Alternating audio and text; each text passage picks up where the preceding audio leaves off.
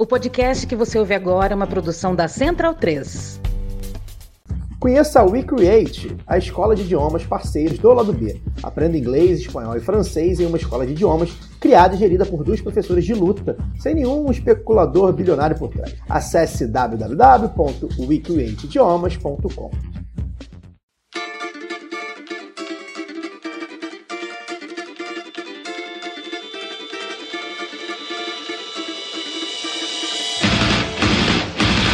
Olá, ouvintes da Central 3. Sejam bem-vindos. Eu sou Fernanda Castro e esse é o seu Lado B Notícias, o semanário de notícias do Lado B do Rio, com temas que precisam de uma atenção maior, mas de forma mais objetiva. Para ouvir o formato tradicional de debates e entrevistas, continue ligados no nosso programa de sexta. No programa dessa semana, o inédito julgamento no Superior Tribunal Federal sobre ações do meio ambiente e na sua coluna, Giovanna Zucato fala sobre El Salvador.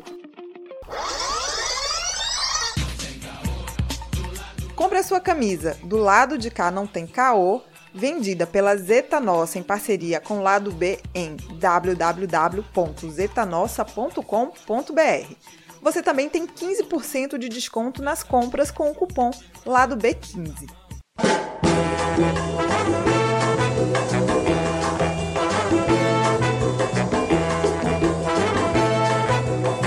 Supremo Tribunal Federal deu início semana passada e retorna amanhã ao inédito julgamento sobre ações ligadas ao meio ambiente, que reúne ações sobre o desmonte das leis ambientais, em especial a omissão diante do avanço do desmatamento na Amazônia. Para falar sobre o julgamento, eu converso com Maurício Guetta, assessor jurídico do Instituto Socioambiental ISA.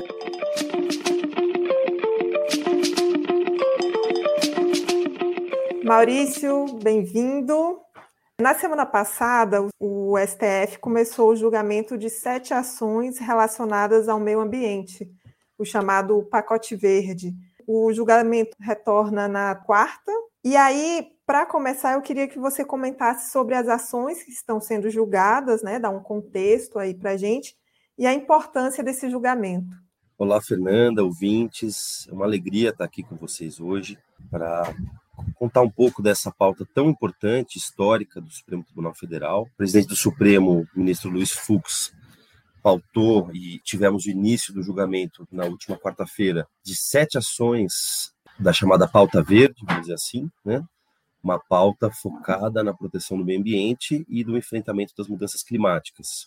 Quatro dessas ações têm relação direta com a ineficiência e a omissão do governo atual em relação à aplicação e execução da política pública de combate ao desmatamento da Amazônia e também, é, evidentemente, o enfrentamento à crise climática. Né? Então, essas quatro ações é, têm um grau de relevância histórica tanto para o Brasil quanto para o mundo, né? dada a essencialidade da Amazônia no, no enfrentamento às mudanças do clima, e também tem a possibilidade, de alguma forma, eh, vermos o retorno da atuação estatal no combate à criminalidade ambiental, especialmente no bioma. Temos também ações, mais três temas, além deste maior, né, deste mais relevante, que eh, tem uma ação sobre licenciamento ambiental, que é o principal instrumento da política nacional do meio ambiente, que tem por, por princípio, por objetivo, é, conferir sustentabilidade a empreendimentos, de modo que eles respeitem os direitos ambientais e sociais, além do desenvolvimento econômico. Temos uma pauta de poluição atmosférica e também a exclusão da participação social no Fundo Nacional do Meio Ambiente. Seis dessas ações são relatadas pela ministra Carmen Lúcia, uma delas é a última relatada pela ministra Rosa Weber, e nós temos então esse julgamento que certamente tem um efeito simbólico e também um efeito prático né, da concretização de políticas públicas de muita relevância. Esses dois primeiros dias de julgamento que ocorreram semana passada, foi discutida a DPF 760, né? E me parece ser a mais central. Eu queria que você destrinchasse essa ação para a gente. É, essa ação, ela pede que o Supremo determine ao governo federal que execute a política pública que já existe e está consolidada no nosso país. O Brasil conviveu desde 1988 até 2004 com taxas de desmatamento muito elevadas. Em 2004, foi criada essa política pública de Estado e que envolvia é, mais de 10 ministérios, né? então não é uma política pública de governo pontual, é uma política pública de Estado que envolve o Estado como um todo, inclusive a pasta da economia. E essa política, que é o PPCDão, o Plano de Controle do Desmatamento da Amazônia, ela segue em vigor até hoje. Ela foi aplicada desde 2004. Nós tivemos uma redução muito significativa do desmatamento até 2012, né, saindo de 27 mil quilômetros quadrados em 2004 para pouco mais de 4 mil quilômetros quadrados em 2012. Ela é considerada a política pública mais bem sucedida e eficiente do mundo é, em matéria ambiental. Ocorre que, a partir de 2019, o governo federal simplesmente paralisou a política pública, deixou de executá-la e, na, na realidade, passou a incentivar o desmatamento e a criminalidade na Amazônia. Então, a ação versa sobre isso. Ela traz, por exemplo, alguns números. Né? Enquanto o desmatamento teve, pela primeira vez na história, três aumentos consecutivos, e hoje a gente teve em 2021 um patamar de mais de 13 mil quilômetros quadrados, o que representa mais ou menos o desmatamento num ano só, de mais de oito vezes o tamanho da cidade de São Paulo, inclusive descumprimos a nossa meta climática, que está prevista na nossa legislação, né? tivemos também uma queda muito brusca na atuação estatal, especialmente atuação repressiva. Então, o, os termos de embargo, que são um tipo de sanção que se aplica muito quando há desmatamento, alguém desmata a sua área e o IBAMA vai lá e embarga aquela área, ela não pode ser utilizada, tem que ser recuperada ambientalmente. Os termos de embargo caíram nos últimos três anos 82%. Né? E tem muitos outros dados dessa natureza que demonstram efetivamente né, que o governo federal simplesmente se omite na execução dessa política pública. Então, a ação pede o retorno dessa política pública, é, especialmente quanto à sua execução e o atingimento das metas climáticas brasileiras que nós nos comprometemos em relação ao mundo, tanto no Acordo de Paris quanto na nossa legislação nacional. Essa essência da ação, ela é, ela é de fato a ação caminhão, a ação guarda-chuva, porque ela acaba envolvendo as demais ações sobre o tema da Amazônia. Ela trata também da paralisação do Fundo Amazônia, que é o principal mecanismo de financiamento dessa política pública. Hoje, para você ter uma ideia, Fernanda, nós temos mais de 3 bilhões parados, né, que antes eram é, destinados à fiscalização ambiental do próprio IBAMA e que hoje estão sem utilização. Para você ter uma ideia do que significa esse número, é mais do que o orçamento total somado do Ministério do Meio Ambiente e todos os seus órgãos, autarquias, quer dizer, o ICMBio, o IBAMA, né? Então temos um dinheiro parado, sem execução, né, disponível e, enfim, temos uma paralisia completa do governo federal em relação a essa política pública. Essa é a essência dessa ação e, de fato, ela abarca, vamos dizer assim, os demais temas ali presentes nas outras ações. O julgamento parou antes da finalização do voto da relatora, né, da Carmen Lúcia. Na fala dela, na exposição, ela reconhece a existência de um estado de coisas inconstitucional. E aí demonstra uma culpabilização, responsabilização do governo. Tendo em vista essa fala e os dois dias de julgamento, qual desfecho que você prevê, se é que é possível prever, mas como que se analisa a, até esse momento o julgamento? É, o voto da ministra relatora de fato vai continuar na quarta-feira, mas nessa primeira parte ela deu alguns posicionamentos muito relevantes. Né?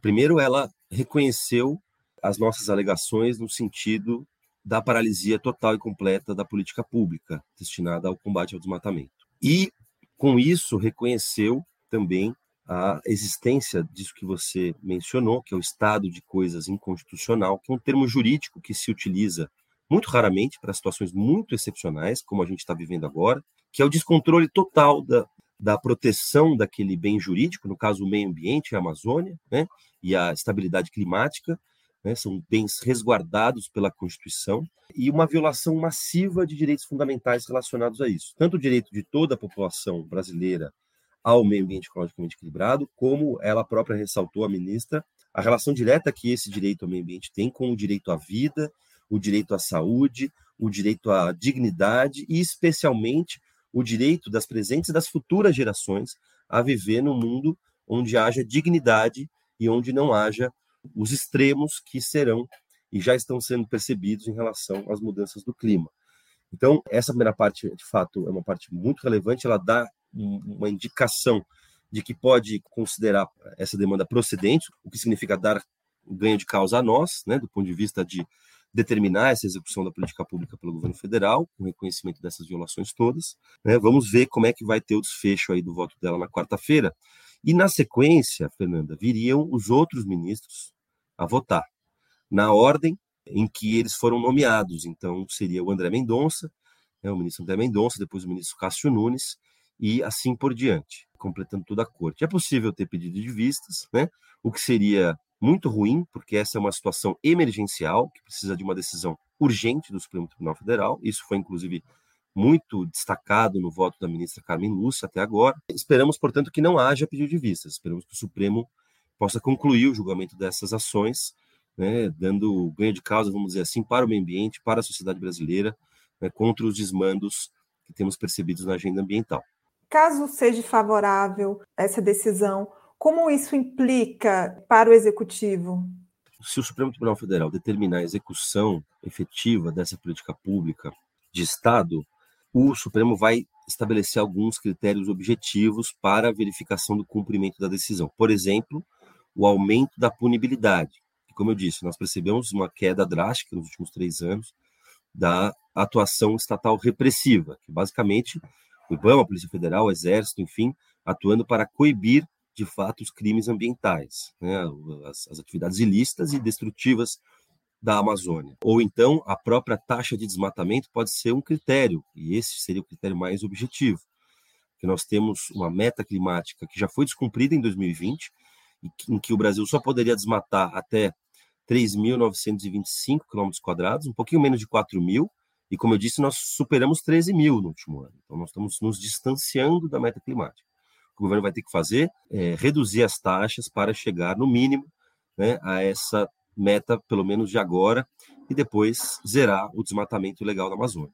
Então, o Supremo, na verdade, Fernanda, e essa é uma pergunta muito recorrente, né, diante de uma vontade política já declarada né, abertamente de destruição do meio ambiente e dos povos e comunidades tradicionais que preservam a Amazônia e tudo mais, é como fazer o governo cumprir uma decisão sobre a execução de uma política pública. O Supremo tem desenvolvido mecanismos para isso, em outras ações ele já demonstrou isso, na ADPF 709, que trata, por exemplo, do combate à pandemia de Covid em relação aos povos indígenas, o governo teve que apresentar um plano, teve que vacinar os indígenas em primeiro lugar, eles foram os prioritários, ou seja, teve que implementar medidas muito específicas que haviam sido determinadas pelo Supremo. Então a gente espera que o Supremo caminhe na mesma direção, ou seja, estabeleça critérios de monitoramento que possa de fato executar essa decisão com a obrigatoriedade devida. Para finalizar, a gente vai falar sobre a crise climática, as mudanças climáticas, porque na sua sustentação oral, no julgamento, você destacou esse tema e a Amazônia como central para o esforço global em conter essas fortes mudanças climáticas que já estão acontecendo, né? Com esse julgamento, você acredita que esse debate no Brasil ganhe novos contornos?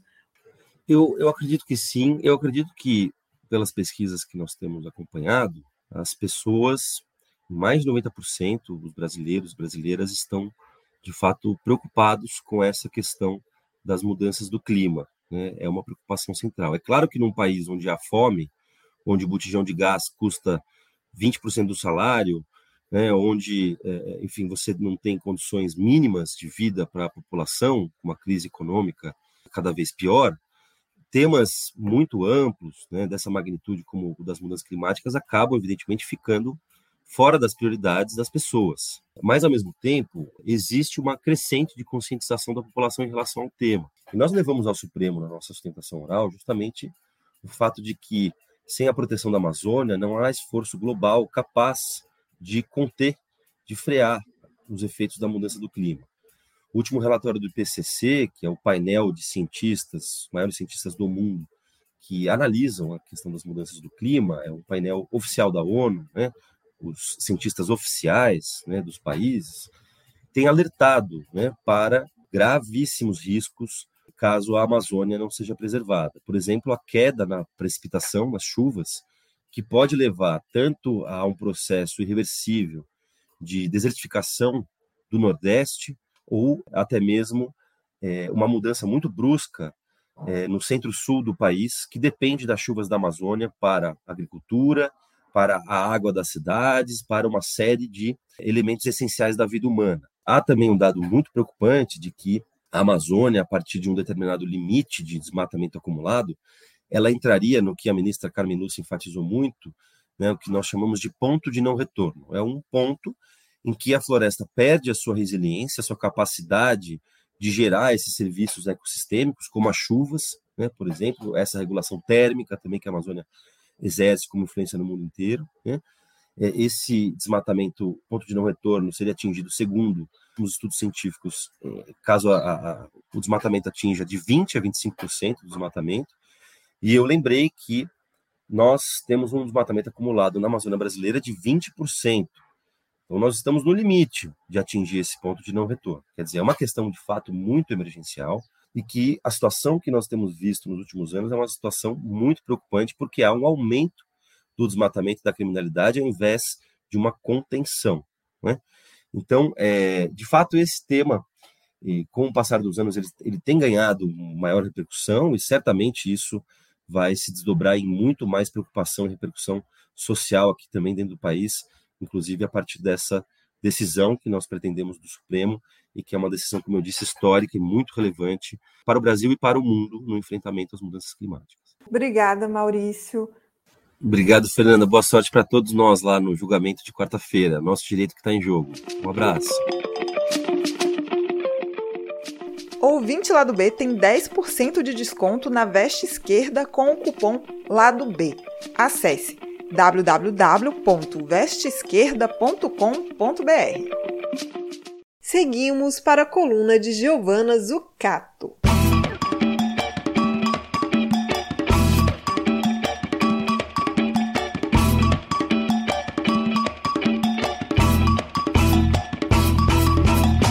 Pessoal, tudo bem? Hoje eu quero conversar com vocês sobre o que está acontecendo em El Salvador. Esse paísito incrustado na costa do Pacífico, na América Central, que é do tamanho de Sergipe e tem cerca de 6,5 milhões de habitantes. Como a gente já conversou aqui várias vezes, El Salvador é governado pelo Nayib Bukele, o presidente jovem, tuiteiro, que instaurou o Bitcoin como moeda nacional e que foi eleito em 2019 com uma plataforma muito voltada à questão da segurança pública, principalmente a combater as pandilhas. O que são as pandilhas? São grupos criminosos, gangues, por assim dizer, que têm origem nos massivos movimentos migratórios de El Salvador para os Estados Unidos na década de 70 e 80, quando El Salvador atravessava uma guerra civil. A história de El Salvador é uma história de muita instabilidade política, sucessivos golpes que, no final do século XX, se transformaram em uma guerra civil que teve fim em 1992. Nos Estados Unidos foram criados grupos de extermínio, né? Especialmente no estado da Califórnia, durante esse período de massiva migração, dentro dos, dos presídios, porque dentro dos presídios se organizavam grupos em torno de uma identificação étnica, no caso latina, e esses grupos acabam sendo em grande medida deportados para El Salvador, uma vez que o, que o conflito se encerra. Então, na década de 90 existe esse movimento de retorno. Então, muitos pandeiros voltam para El Salvador trazendo consigo esses grupos, inclusive os grupos inimigos, né, que se criaram nas prisões. E isso significa que, especialmente a partir dos anos 2000, há um crescimento muito grande é, nos níveis de assassinato, na insegurança e nos confrontos em torno do, desses grupos que são as pandeias. O Naíbe Bukele, então, é eleito em 2019 com uma plataforma muito voltada a combater esses grupos, a criar um, mais um plano de segurança depois de sucessivos planos terem falhado nos governos anteriores. Mas o que acontece é que, por baixo dos panos, foi revelado em investigações jornalísticas que o sucesso do Bukele em conseguir diminuir as taxas de criminalidade está no fato dele ter negociado com as gangues. Isso não é uma, não parece ser uma novidade, né, muito grande para gente que mora no Brasil. Essas negociações entre poderes paralelos, poderes institucionalizados, mas o Bukele ele parecia estar conseguindo manter é, alguma forma de estabilidade. Até que no dia 26 de março, El Salvador vê o maior pico diário de assassinatos em quase 30 anos. Foram 62 pessoas assassinadas pelas ações das pandilhas, o que gera uma ação muito imediata do governo do Bukele. O que se aventa, na verdade, é que esses assassinatos são uma forma das pandilhas mostrarem que os termos das suas negociações com, gover com o governo não estavam sendo atendidos. Então, esses grupos criminosos, eles teriam entendido ou aprendido que a forma mais eficaz de se fazer ouvir seria justamente usando os assassinatos. Mas o Bukele, ele reage, então instituindo uma guerra aberta às pandilhas. A partir disso, ele consegue passar no Congresso, ele tem amplo apoio no Congresso, lembrando também que ele já destituiu o judiciário e aparelhou todo o judiciário com juízes favoráveis a ele e conseguiu passar um estado de exceção. Então, há cerca de uma semana, El Salvador está sob estado de exceção, o que significa que muitos é, dos direitos constitucionais foram é, interrompidos. O Bukele ele tem feito uma cobertura muito extensa dessa guerra contra as pandilhas no seu Twitter. Se vocês não seguem ele, eu recomendo seguir porque é uma fonte é, de análise em primeira mão, porque ele é um presidente muito twitteiro. Acontece que essa guerra ela tem sido feita, como eu já falei, sob a forma é, do levantamento de qualquer forma de direito básico, né? Então, o Bukele ele vai ao Twitter mostrar fotos de pandilheiros presos, ele vai ao Twitter pedir para que os carcereiros não deem mais que duas refeições, não deixem as pessoas que foram presas é, terem acesso a tempo de sol, que eles fiquem só nas suas celas. Isso vai gerando toda uma narrativa na internet de que o estado de exceção funciona, de que os pandilheiros são terroristas, inclusive é, já se passa uma nova legislação que pessoas acusadas de serem pandilheiros podem ser presas e condenadas a partir dos 12 anos. Então, adolescentes de 12 anos já podem ser condenados a 10 anos de prisão. É, adolescentes maiores de 16 anos podem ser condenados a 20 e acima dos 18 anos a pena para os pandilheiros já aumentou para 45 anos. E isso, só, isso é só a ponta do iceberg, já tem diversas notícias de reclamações né, de salvadorenhos passando por prisões arbitrárias, porque de fato qualquer pessoa que a polícia acusar de ser um pandilheiro vai ser preso e por lá vai continuar por muitos dias, né, tendo acesso apenas ao básico da sobrevivência. Diversas organizações internacionais de direitos humanos é, já se colocaram contra essas ações do, do Bukele, e aí se vocês vão ver no Twitter dele, vocês vão perceber que ele abertamente nomeia essas organizações, é, ataca a pequena oposição que ainda existe dentro do Salvador, ataca a dita comunidade internacional e, acima de tudo, ele é hoje o presidente latino-americano que provavelmente tem a maior aprovação popular. Então, se vocês forem ver os tweets dele, as pessoas estão apoiando, as pessoas acham aquilo certo. E isso diz muito sobre como as questões de segurança pública são vistas hoje no mundo, em especial na América Latina, Lembrando, inclusive, que o Eduardo Bolsonaro já elogiou publicamente o Bukele quando da ocasião em que ele retirou os juízes que eram opositores. Ou seja, eu sei que a gente está acostumado a olhar para grandes países, para grandes movimentos e pensar o que aquilo nos ensina, né, para a política brasileira, para a política latino-americana, mas a gente precisa olhar para El Salvador, a gente precisa olhar para a América Central e em El Salvador nesse caso mais específico e entender como as questões de segurança pública elas têm sido mobilizadas, elas têm servido de legitimação para acabar com direitos básicos e elas têm servido de legitimação para ampliar políticas extremamente conservadoras e concentradoras de poder. É claro que parece que nada disso é novidade, como a gente estava no caso do Brasil.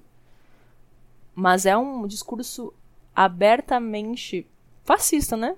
Porque ele é um criptofascista que encontra um respaldo popular muito grande, baseada principalmente na questão da segurança pública. Então, acho que a gente precisa observar isso com muito cuidado e, né, como falamos muito sobre isso aqui, não perder a pauta da segurança pública de vista. E é isso, galera. Enfim, recomendo que vocês sigam, pesquisem mais sobre o tema. Não é, não é um assunto muito leve, não é leve ler as postagens do Bukele, não é leve ler os comentários, mas eu acho que eles têm uma capacidade muito grande explicativa sobre as questões de como gira o debate sobre segurança pública na América Latina. Bom, é isso, gente. Nos vemos aqui duas semanas. Nos falamos aqui duas semanas. Tchau, tchau. Considere se tornar um apoiador do lado B na Aurelo, a primeira e única plataforma que remunera os podcasters a cada play. Você pode nos apoiar a partir de R$ reais, com direito a conteúdo exclusivo e participação em sorteios. Se você já é apoiador pelo Padrim ou pelo PicPay, considere se migrar para a Aurelo. Por enquanto, a Aurelo só aceita cartão de crédito, beleza? Saia da caixinha, teste a Aurelo e ajude ainda mais o lado B. Para quem não pode ou não quer ajudar financeiramente de maneira mensal, mas quer pingar um trocadinho no lado B de vez em quando, pode fazer o Pix para ladobdorio@yahoo.com. As trilhas desse programa foram o drama da Humana Manada da banda El Efecto, Eu Tá Vendo no Copo de Noriel Vilela, o rap do surfista do grupo Geração, Salvador e Apache da banda Ifá Afrobeat. Fique ligado no nosso programa de sexta e até semana que vem.